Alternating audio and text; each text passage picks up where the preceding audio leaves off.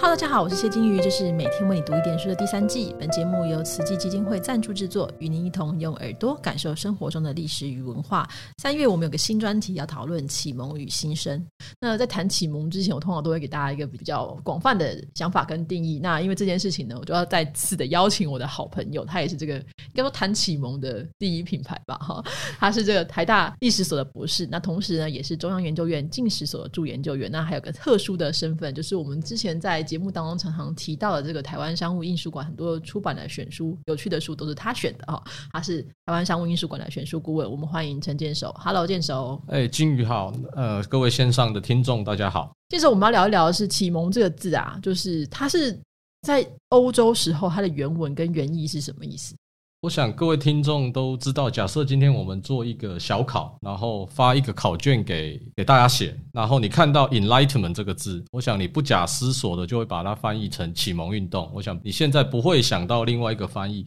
不过 “enlightenment” 在欧洲出现的时候，其实不是我们想的这样子。一开始其实是在西元一七八三年，那普鲁士有思想家在柏林的一个期刊上丢了一个问题，这个问题是大家很熟悉的问题，就是。什么是启蒙？又何谓启蒙？What was enlightenment？那这个问题其实就引起一场很激烈的论战。当时候我们德国叫普鲁士嘛，就普鲁士的文化界人士，比如说孟德尔颂，比如说我们最熟悉的大哲学家康德，他其实都在写文章讨论这件事。那其中我们其实比较熟悉的是康德对这个命题的回应。那康德怎么说的呢？他说：“如果有人问。”我们目前是不是生活在一个已经启蒙的时代？那答案是否定的。但是我们确实正处在启蒙运动的时代，就我们还没有被启蒙，但是我们正在经历那个时代。可是你说的启蒙运动，刚刚讲这是一七八三年，所以到十八世纪了耶，还是认为还没启蒙吗？对啊，但至少在当时，所以十八世纪的人们他还觉得说，我们还没有那么样的进入这个 Enlightenment 的时代。康德的这句话呢，他其实都会被我们拿来，就是说，无论你看到书，无论你看到文章，或者是你看到很一般的就是写作跟启蒙运动有关的，一定都会谈这样子的问题。不过，康德其实没有对什么是启蒙这个东西做一个很具体的定义，所以这个康德并没有做。这个没有做，其实后面的历史学家呢，其实在做两件事情。第一件事情就是这些普鲁士啊，这些欧洲的启蒙思想家，其实并没有提问过什么是启蒙的这个问题。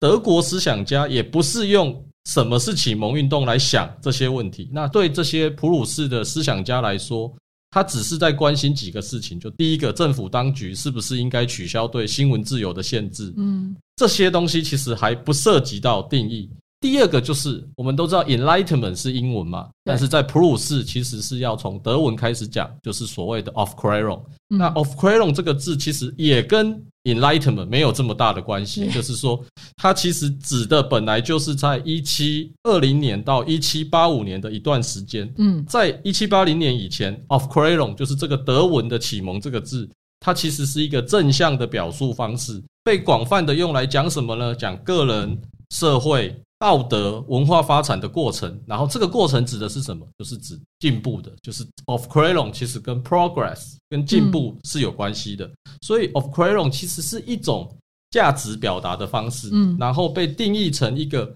人类可以集体的改善的过程或者是结果。至于作为历史分歧，就是我们现在在历史课本上很习惯看到，就是各位看到中世纪，然后接着科学革命，接着文艺复兴，接着启蒙讲的这段时期呢，of c r a l o n 到到后面一点才开始被指称为说是一七二零年到一七九零年的这段时期，还有这段时期的思想特征，嗯。这个东西当然，各位听起来其实有一点复杂，但是如果我们仔细的想，其实这是一种从德文，就是从一个普鲁士的文化世界散播到其他欧洲国家的时候的情况。所以接下来你会想当然有法文的翻译，有英文 Enlightenment 的翻译，但是我们现在认识的 Enlightenment 要对译成 Of c r a l o n 然后对译成我们现在都知道的，就是你很不假思索的说启蒙运动这段时期，其实要到十九世纪。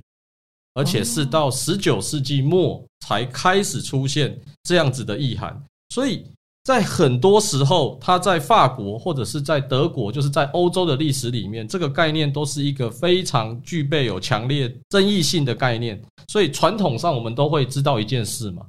就是启蒙运动有没有造成法国大革命？嗯，对吧？都我们都会想说，启蒙运动是不是造成法国大革命？因为在历史课本里面，启蒙运动接的就是法国大革命，所以这个样子的挂钩。其实也是很后面才出现的事。那要到一九六零年，有一本非常著名的著作，就是 Peter Gay，他其实也有中译本，就是启蒙运动史里面才把这个东西定义下来，才把这个东西确定下来。如果我们仔细一点的说，如果我们仔细一点的说，英文世界就回到我们熟悉的 Enlightenment 的这英文世界，它怎么样描述十八世纪呢？因为启蒙运动就在十八世纪啊。比如说，他会用 Age of Reason，就理性时代。也会用 Age of of Crayon，就是把德文的那个表述一直一直表述出来，所以要一直到一九五九年，在美国出版的大英百科全书，他才把 Enlightenment 这个词汇运用到英法两国的十八世纪思潮，所以强调这个词汇是起源于十八世纪的德国脉络。所以，我们现在很熟悉的这个 Enlightenment，嗯，其实你仔细一算，如果在一九五零、一九六零年才开始大量的被使用，其实也不过用六七十年而已。虽然距今我们以为它其实是一个很远的事情，对我们来说其实是很近的。换言之，我们可以说，基本上 Enlightenment 这个字的原意，其实并不是在当时十八世纪的时候所使用的。主要的词就是 off，一开始是用 off crayon 这个字，那它的字可能是进步的时代，就是说当事人可能是哎，我们希望我们可以再进步一点，我们可以再厉害一点。那 enlightenment 这个字有一点点是点亮或是点点起唤醒什么东西，好像唤起蒙昧的这个感觉。对，嗯，那所以你的意思是说 enlightenment 这个字其实是要等到后面大概一九可能十九世纪到二十世纪中才开始被大量的使用。是，而且我们可以知道嘛，如果我们今天要说启蒙运动是一个专属的特有的名词。就是我们会在前面加一个定冠词了，所以我们会说 the enlightenment。那 the enlightenment 这件事情真的是要到研究者要到一九五零、一九六零年代，它才变成一个单数大写的情况，不然在那之前，其实并不是我们现在想象的模样。这个在历史学上常常用又运用到了，比如说我们讲到这个玫瑰战争的时候，其实玫瑰战争以前也不是叫 The War of Rose 嘛，之前都是用 Cousins War 这个字，然后后来被莎士比亚发明之后才变成玫瑰战争，所以它其实一个名词的这个使用的时间点也好，它使用的背景其实是非常重要的哈。那我们还是要回来谈一下，就是说我们在课本上刚刚你有讲，就文艺复兴跟启蒙之间好像有个继承的关系，那也是一样，文艺复兴这个词在当时是一个被提出的概念吗？文艺复兴的词，这个词跟就是我们很熟悉嘛。假设今天 Renaissance 就发一个考卷给你，发一个翻译的考卷，你看到 Renaissance，你其实不假思索的就会译文艺复兴。嗯，文艺复兴同样也是很晚，它才被定名下来说，它被指成为我们现在所熟悉的那个历史时段。要到什么时候呢？是十九世纪有一个法国非常有名的历史家叫做 Michelet，Michelet 的书其实在中文世界也有翻译。有一本叫做《女巫》的书，它其实就是 Michelet 写的。一八五五年，Michelet 在他的法国史里面开始用文艺复兴来指称它跟什么的风格，就跟黑暗的中世纪的风格，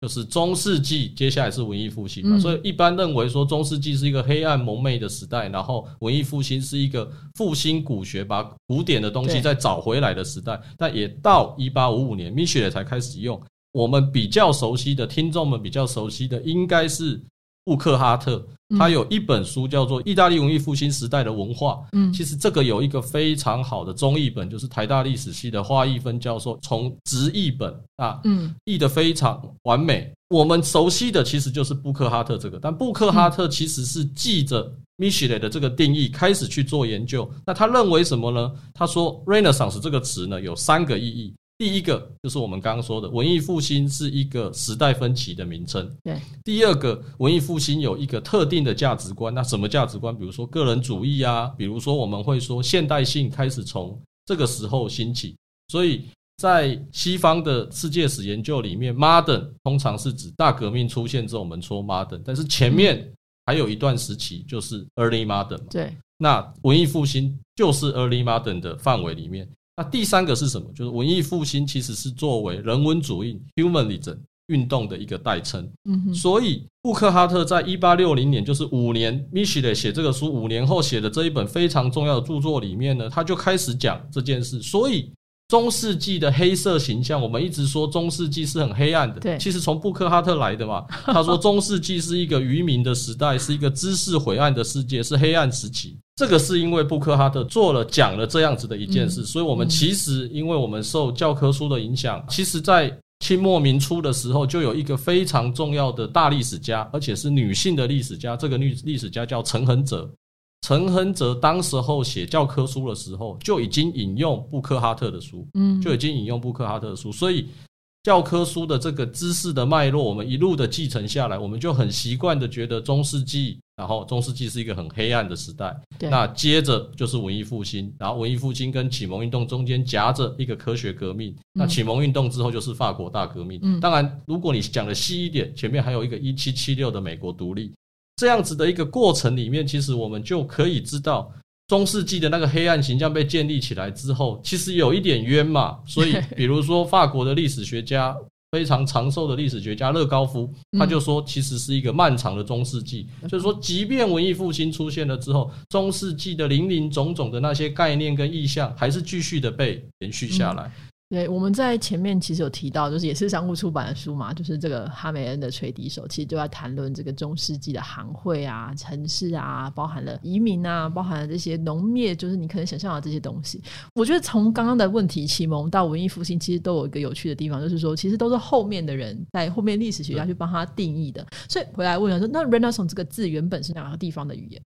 呃，我想应该是意大利的意大利意大利的语。所以可能原本意大利文是存在着这个字的。对然后再把它再一次的引用出来。所以我们达芬西其实本人不会说哈，我在一个 Renaissance 的时代，对不对？对，所以这个有一点点，就是说，我们从后面看，我们都会觉得，就像启蒙一样，就是说，你就以为康德他就活在一个已经启蒙的年代，但是对他们来说，他们其实没有感受到说，他们是在那个情境底下的人。对，那这个后面的时代的代称是后面的人给的，嗯，前面的人他生活在那里面的人，其实他不会说、哦我就是一个文艺复兴时代，他们会说自己是一个人文学者，对。就 humanism 或者 humanist。但是他们不会说我是一个文艺复兴的人，the Renaissance man，the Renaissance man 其实是后面的人在指称这些时代人，嗯对嗯嗯，这是一个很有趣的概念，就是我们在提到说啊，你可能是某个时代的时候，像我们现在我们可能觉得说啊，这是个一九二零年代是个黄金年代，那那时候人不会觉得，那时候可能觉得、哇，好好辛苦哦这样。嗯嗯嗯但是我们刚刚其实讲到，就是文艺复兴大概十五、十六世纪嘛，哈。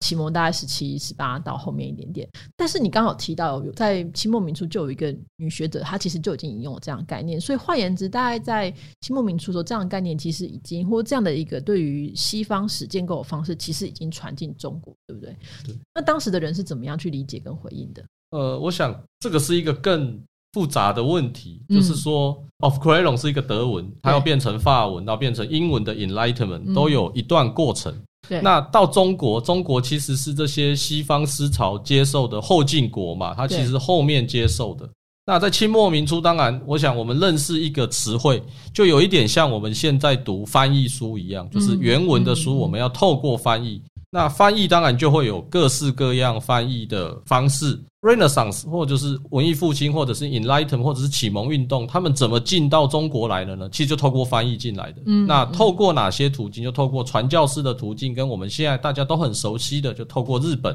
进来的。嗯嗯但是当初翻译的时候都很特别，它有音译法，然后也有意译法，所以文艺复兴是 Renaissance。对所以有学者就会把它译成勒内萨斯，那 就是一个完全是音译法嘛。这跟德德摩克拉西是一样的意思，对，就是其实勒内萨斯就是有一点像是从日文的 Renaissance 来的嘛。哦嗯，OK，of c r e l o n 它更难译嘛，所以它直接译声音。它比如说它译成奥夫克雷翁，其实你做研究的人一读，大概就知道这个是一个音译法。嗯但是也有意译法，所谓的意译法就是他只抓住那个意思，比如说 enlightenment 跟 of c r e o n 我就觉得有一个非常好的翻译，但是这个翻译是日本人的，他把它翻译成一洗时代，就全部都清洗的很干净的一洗。时代，清洗一空那个的一洗，对，清洗一空的一洗，他把它译得非常的传神。那文艺复兴其实那个译法很早就有了，传教士很早就把它译成文艺复兴。不过当然也有别的翻译啊，比如说有人把它译成文学复兴，就各位可以猜得到的，就是说这是古希腊、罗马的这些经典文学；也有人把它译成古学复兴，就古代的学问复兴。所以这个都是比较特别的译法。所以当他们认识的时候，其实就是透过这样子的认识的过程。不过很值得一提的是，导师有一个我想各位听众比较陌生的例子，我可以在这边跟各位分享。好，就是大历史家汤恩比，大家都知道。哦，汤恩比对，他有写非常多册的历史研究嘛？没错。我想很少人，包括我自己在内，可以把历史研究从头到尾读完的。历史研究的第九册那一册的主题的小标题就是 Renaissance，就是文艺复兴。不过这个 Renaissance，各位可能会比较意外的。汤恩比的文艺复兴从哪里知道这个灵感的？就汤恩比当然是一个生活在西方世界的人，所以过去我们谈的这些大历史家、这些欧洲史家讲的这些文艺复兴的这些理念，他一定都知道。对。不过大家会比较熟悉的就是汤恩比的历史研究，其实是在讲各个世纪、各个世界上不同的文明交互交错的过程嘛，接触的过程。那写中国的那里。他完完全全的从胡适那边学来的，嗯，所以各位很意外吗？我们觉得做研究的人，或者是我们生活在现代的情境的你，就觉得东方有很多东西是跟西方模仿的。但是当汤恩比写历史研究的时候，他写中国文艺复兴的部分，嗯，完全是跟胡适学的。现在的胡适纪念馆在中研院进史所服务的地方，胡适纪念馆里面有几封汤恩比写给胡适的信。他不断的写信跟胡适说：“我们来讨论文艺复兴的问题。”不过很可惜的是，胡适都没有回信给他。就汤恩比为什么对他已读不回？汤恩比极为热情，而且汤恩比是告诉他说：“我已经听过您好几次的演讲了。嗯，你现在讲的这个题目跟我正在写的书所思所想完全一样，我们来讨论好不好？”但是。胡适其实至少到现在没有看到胡适给汤恩比的信，说不定有，因为汤恩比的档案在英国，说不定在汤恩比的档案里面有胡适的信，但是。我因为没有去看过，所以我不知道有没有。但是从那个回信的脉络里面，你可以感觉得到，因为胡适都不写信回信给他嘛，所以汤恩比一直写来啊，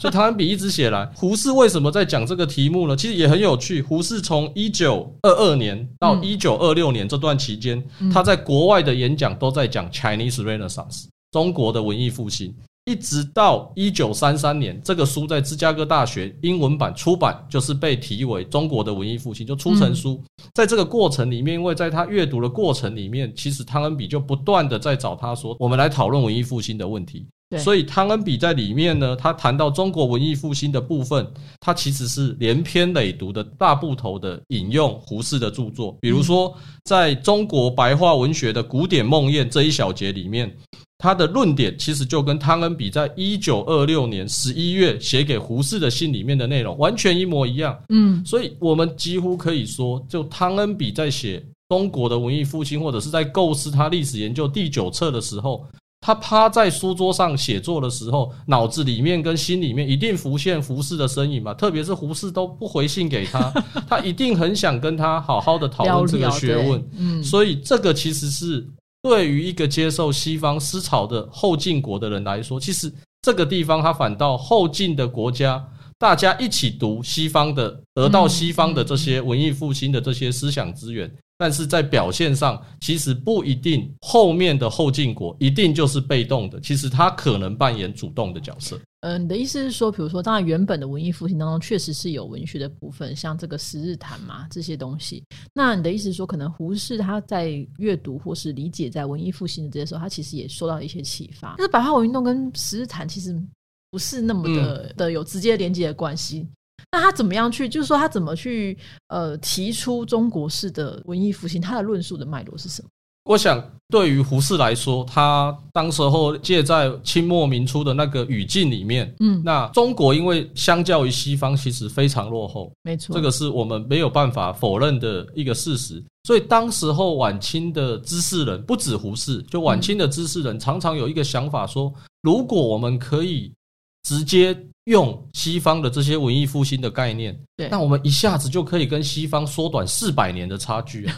那这超应该美这样对，马上我们就只要一实践了。那你当然可以说他天真，但是在天真之余，其实我们有一个想法是什么？因为当时候进化论进到中国来，嗯嗯，所以嗯进化论就像一个驶向未来的火车一样嘛，这个火车一定往最美好的地方开。嗯所以当时候人觉得说，我们只要能够赶上去，这个对，搭上这个好的这个火车，然后西方的这个好的东西，我们拿来用，我们马上就可以缩短跟西方的差距。没错，这个都大概就是这一这一群晚清的知识人，他们开始喜欢这些西方的东西，开始要把这些西方的东西引进来，而且在自己的中国的本土里面开始实践的一个思想的来源。所以你的意思是说，当胡适他们提出这些所谓的中国文艺复兴的话，可能是他希望能够呈现这样的尽快加速那个历史进程，但他实际上所执行出来的东西，可能未必是受西欧洲影响的，对不对？对，这种例子可以帮我们举例吗？呃，比如说文艺复兴谈非常多的各式各样的这些经典的这些古学的这些复兴，但是当时候有一派人是支持古学的，所以嗯古学应该复兴。对但是在同时期，一九二零年代也有整理国故的运动。那既然有整理国故，就有国渣嘛，对就是渣男的渣，就有国渣嘛。所以有一些人就认为这国故是没有用的，其实是嗯应该丢到茅厕里面的东西。比较激进的，嗯，对，所以当一个东西从西方到本土里面来的时候，我经常会觉得说，它其实就没有这么西方了，它其实是变成是自己那个吸收的、引进来的那一方面的人，他其实是加了自己的想法，然后他加工过后了。就是壳可能还是西方的，就是我们不能否认，但是那个内里、那个内在，其实已经不再是西方的，其实是非常中国本土式的诠释。嗯嗯，这是我觉得很有趣的地方，就是说，当我们在讨论到文艺复兴、讨论到启蒙运动的时候，我们认为它是一个西方的文明之所以可以呃长得这么美好的一个样式，但当它进到亚洲，其实日本也有类似的状况，就是当它进到亚洲的时候，需要跟亚洲的这个文化之间去对话或者交流的时候，可能亚洲的知识人之间，它又会产生不一样的东西哈。那最后，建总也可以帮我们就总结一下，因为其实你研究了很多关于启蒙、关于呃这些字词的运用，你可不可以告诉我们，就是当我们在使用“启蒙”这个词的时候，你觉得启蒙是一个还运行的状态吗？还是它已经已经结束了，我们已经不需要启蒙了？呃，我想这里就可以涉及到一个很有趣的事情，我不知道嗯各位有没有想过，就 enlightenment，就刚刚金宇也说了，是一个点亮、光亮的意思。对，但是我们中文把它翻译成启蒙运动，完全没有点亮的感觉啊，对不对？完全没有。启发蒙昧啊，不是点亮意思。但是这个好像又隔了一层。但是其实，嗯在翻译的选择上，历史上曾经在晚清或者是我清末民初吧，有一段时间 enlightenment 是被翻译成光明运动的。哦，其实是比较接近那个感觉，也有一段时间被翻成启明运动。启明我觉得蛮好。对，就其实它是最接近那个感觉，跟最接近那个词义。嗯好，这是第一个，就是说跟听众分享的。第二个就是各位有没有觉得很奇怪？启蒙这件事为什么需要运动？这些启蒙则是从来没有说要运动啊。这些启蒙则是各位如果很熟悉伏尔泰，这些启蒙则是他到俄国去，他教这些呃俄国的皇室是我们要办一个开明专制的国家嘛。对，那他并没有说我们要去启迪蒙昧嘛，但是到了中文的脉络语境里面来，它变成说我们要去启迪蒙昧。那启蒙的意思其实非常强烈啊，你看就是说，呃，有经验的、有学问的教没有经验的，教没有学问的，嗯老师教学生。就长辈教晚辈，所以叫做启蒙嘛。蒙嗯其实是有小孩子的，除了蒙昧以外对，同盟有小孩子的意思，所以这个词完全就会跟 enlightenment 或 of c r e o n 其实是完全脱节的，嗯它其实是完全非常中国式的翻译。那为什么要运动呢？就这启蒙则是没有觉得这，我们现在一听到运动，绝对不是去篮球场打篮球嘛，是上街头的社会运动嘛。对，那这种社会运动其实也不存在于这些欧洲原始脉络的这些启蒙哲士的想法里面嘛。嗯但是我们就是在汉语世界就把它译成启蒙运动。当然，这个有日本翻译的影响，这有日本翻译的影响。但是这个运动完全是到了中国的脉络里面把它加进去的。这个运动当然是脱不了，因为各位如果仔细想，从晚清一直到一九四九的共产革命，那海峡两岸分治，我想革命这件事情，就是运动这件事情，真的是一个主旋律，就是一个思想的底色嘛。所以，启蒙运动其实就是在这个革命的过程里面，这个运动被加进去，加进去以后，哎，我们就这样子就定下来了，说就是说启蒙运动。所以，呃，比较特别的是，文艺复兴其实它的那个概念没什么大的转变，因为 Renaissance 就复活嘛，把一些古代的东西复活起来。启蒙运动就是非常特别，它其实是一个政治性非常高的意涵，至少在中国的本土的脉络里面。嗯，所以这个就涉及到，就是说，我们能不能套用一个西方的概念到后进的国家来？比如说，刚金宇说套进日本，套进中国。当然，有一些历史家会赞成，有一些历史家就是反对。反对的就是说，他，西方的 Renaissance of c r a y o n 其实这个就是一个欧洲的东西，对，不可以套用。那赞成的人就会觉得 history in common 嘛，就是其实大家都在普遍的历史的状态底下，你当然可以引用，但是引用了，其实你可以用接受方的角度去诠释嘛，对，就诠释说那什么是文艺复兴，什么是启蒙。所以过去如果我们回到一开始康德的那个命题，康德问 What was enlightenment？现在我们大概会问 Where was enlightenment 嘛？本来是和什么是启蒙？现在应该问在哪里启蒙嘛？所以可以在中国启蒙，可以在日本启蒙，可以台湾，可以在台湾启蒙。所以这个是完全是涉及到你怎么样想象跟思考这样子的一件事。所以对我来说，假设你问我的意见，我当然觉得 the enlightenment 这种单数大写的词不会是西方的专利，我们可以是 the Chinese Renaissance，the Chinese Enlightenment。只是这个 enlightenment，我们不能够否定的，就是它本来就是一个西方的概念，嗯，和一定是西方来的。这些使用的人一定也知道了西方的某些理念，那这些理念可以在本地实践的，当然就会被捡回来在本地实践；跟本地的脉络有脱离的、不能实践的，那当然就会被脱离跟拿掉。对。所以就是说，这些名词也好，或者这样的运动、这样思想，很多时候某种程度上是借壳上市啦，就是 就是你借了一个壳，那你借了这些东西，但是在实践的过程当中，可能会因为不同的地方、不同的文化，而会有很多一不一样的方式哈。所以这也是我们在接下来这个月去讨论，在启蒙与新生这个专题当中，我们去讨论到，不只是啊日本，不只是中国，还包含台湾，就是大家怎么去呼应这些新的理念，怎么去讨论，怎么去叙说哈。所以大家在接下来这一个月可以期待一下我们的专题哈。呃，剑手，你最近呃岔开来问一下，每次都要问最后的一个，你最近在做进行什么研究？可以跟我们分享一下。我最近在做一个跟启蒙跟文艺复兴没有关系的研究，我在研究近代中国的简体字。简体字，对，我在研究近代中国简体字。就过去我们都会觉得简体字其实是呃，中国一九四九年之后有。对，就是说因为文文革。然后不要简体字，然后呃不要繁体字，所以台湾然后台湾用了台湾用了正体字，那中国用了简体字。不过我觉得这个是片面的想法，就是因为其实国民政府到台湾来，他其实还是曾经想过要提倡简体字，因为写起来比较方便。对，然后一直大家都认为，其实这个也是一样的。为什么提倡简体字？这个就又回到像晚清的那些知识人想的，笔画简单。大家就容易学，嗯，那笔画简单，大家就容易认。